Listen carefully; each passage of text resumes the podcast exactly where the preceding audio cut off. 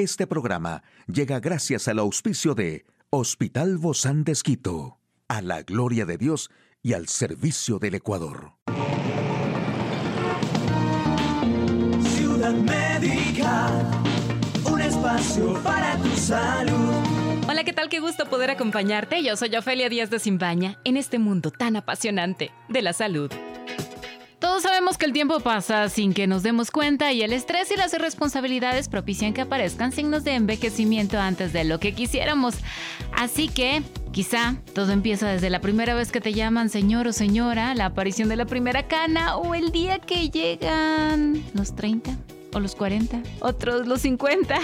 Otras personas se percatan del paso del tiempo cuando se encuentran fatigados, practicando alguna actividad que antes disfrutaban, pero hoy te traigo algunos jugos antioxidantes para combatir el envejecimiento prematuro.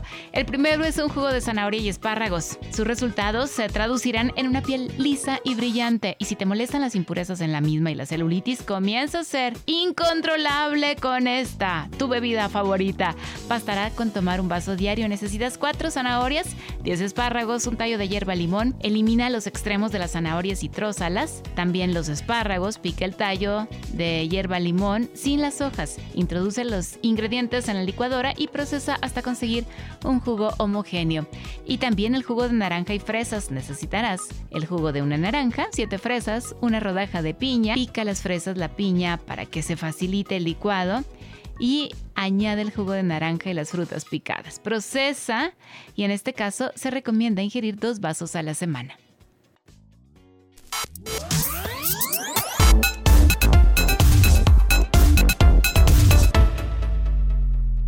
Aquí el detalle de la información más actual en el campo de la salud, cantidad de pasos o ritmo al caminar que se asocia a más beneficios para la salud.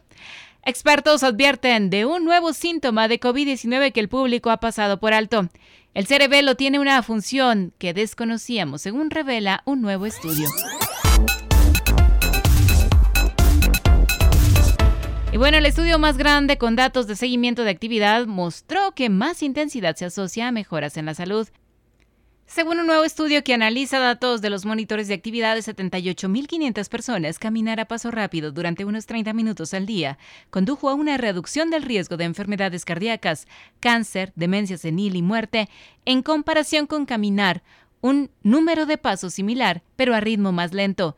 Los resultados se publican recientemente en dos artículos en las revistas especializadas de la Asociación Médica Estadounidense JAMA Internal Medicine y JAMA Neurology, cuando observaron el ritmo de pasos por minuto correspondiente a los 30 minutos de más alta actividad del día, descubrieron que los participantes cuyo ritmo más alto promedio era una caminata rápida de entre 80 y 100 pasos por minuto mostraban mejores resultados de salud en comparación con los que caminaban por un día una cantidad similar a un ritmo más lento.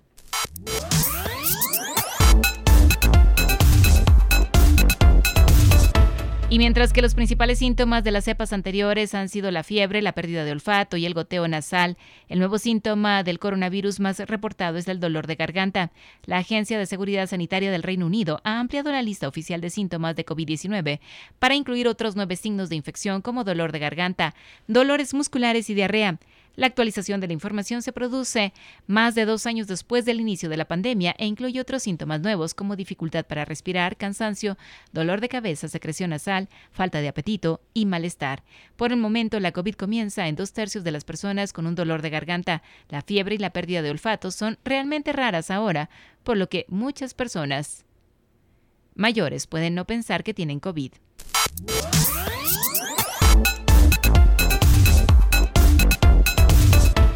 Utilizando un enfoque de resonancia magnética funcional de todo el cerebro, en 1.418 participantes sanos, los investigadores dirigidos por el profesor Dominique Kerbain y el profesor Andreas Papasotiropoulos de la Universidad de Basilea en Suiza identificaron grupos que se activan significativamente durante la codificación de la memoria de imágenes emocionales negativas y positivas. Posteriormente, en una prueba de memoria, los participantes recordaron las imágenes positivas y negativas mucho mejor que las neutras. El aumento de la actividad cerebral en las partes del cerebro que ya se sabe que son importantes, como la estructura cerebral llamada amígdala y el hipocampo se asoció con el almacenamiento mejorado de las imágenes emocionales. Estos hallazgos podrían ser útiles para mostrarnos cómo reparar esos circuitos cuando algo va mal, cuando los recuerdos no se almacenan correctamente o si tal vez se imprimen con demasiada claridad en nuestra mente. Claridad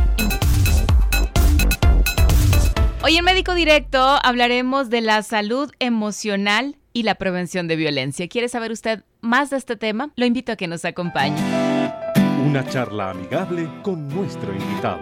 Recibimos con mucho agrado a la doctora Andrea Samaniego, ella es psicóloga clínica del Hospital Bozán de Esquito. Gracias, doc, por acompañarnos en esta ocasión donde se conjuga la salud emocional y la prevención de la violencia. Creo que son dos temas que van de la mano.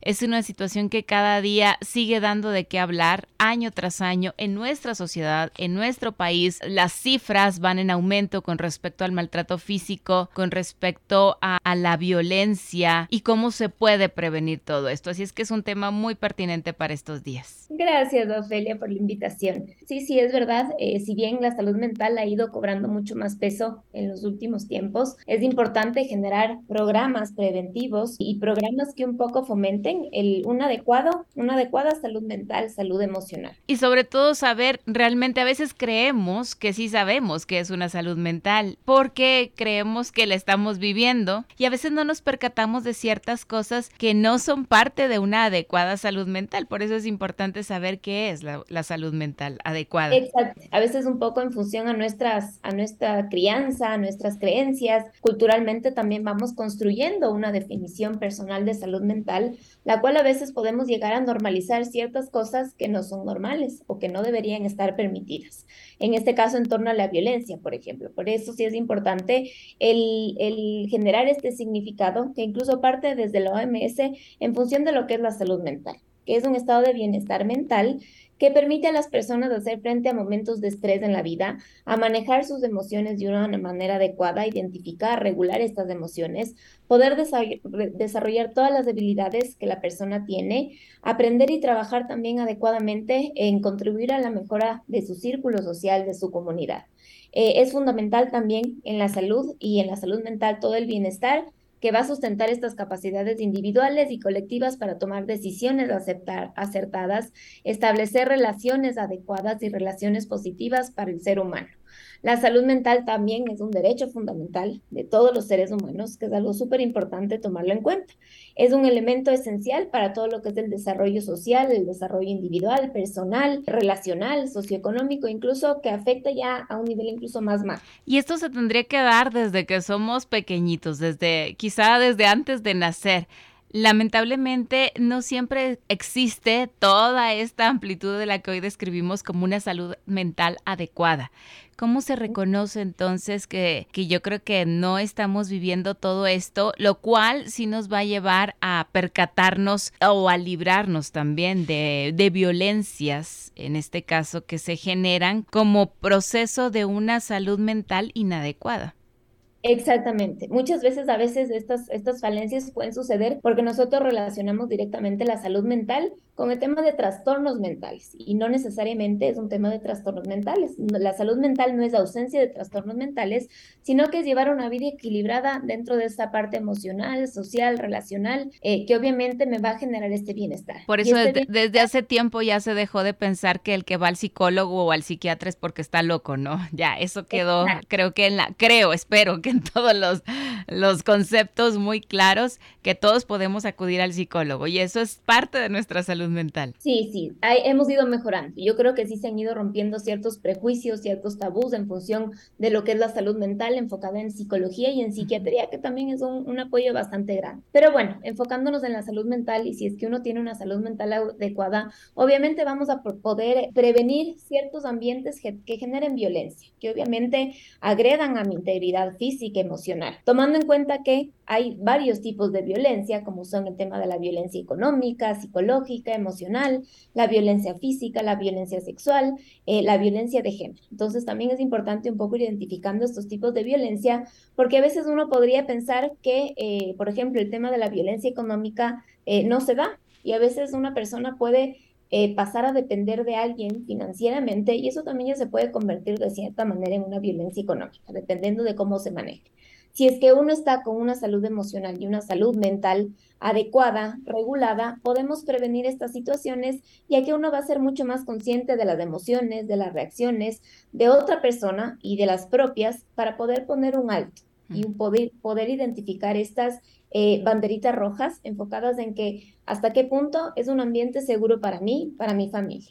Por eso es importante conocer brevemente, porque esta es una charla muy rápida, pero esas técnicas para tener una salud emocional lo más adecuado posible. Así es que aquí tomemos nota, por favor, todos. es importante ser consciente de nuestras emociones, de cómo lograr identificar las emociones, qué hacen en mí, cómo reaccionan en mi cuerpo, para un poco también canalizar todo esto. Conocernos a uno mismo es importante, ya que vamos a descubrir lo que sentimos, lo que pensamos, qué me pone triste, qué me, qué me frustra, y eso generar ciertos límites para mí mismo y para las otras personas, y eso también a, ayudarme a a cuidarme las emociones que yo tengo y los pensamientos que puedo tener. También es importante expresar lo que sentimos, lo que pensamos, no enfrascarnos, no guardarnos las cosas que sentimos, porque llega un punto en que podemos explotar. Y eso obviamente cuando uno está con las emociones en su nivel máximo, con su mayor intensidad, no tenemos una reacción adecuada, lo cual también puede propiciar un ambiente de violencia. Es importante generar momentos para uno. A veces uno puede pensar que, yo que sé, por ser mamá, por ser profesional, entregar el 100% a cierto ámbito, el cual nos puede generar un desgaste a uno mismo y no podemos tener estos espacios de desconexión, de enfocarnos en uno, de generar este espacio para que yo me sienta bien,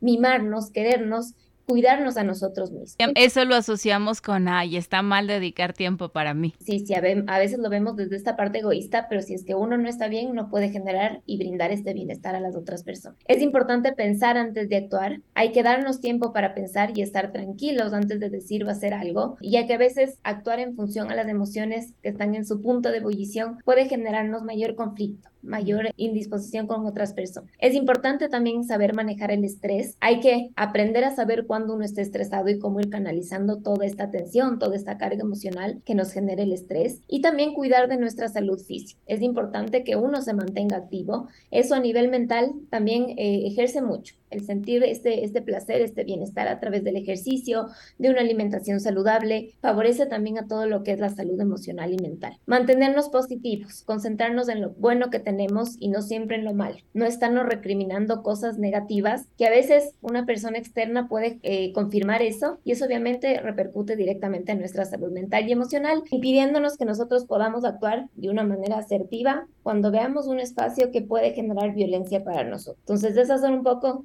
a modo de pastillas ciertas recomendaciones para cómo mantener y cuidar nuestra salud emocional y mental y poder prevenir y tomar ciertas decisiones acertadas en función de ciertos espacios que puedan generar violencia.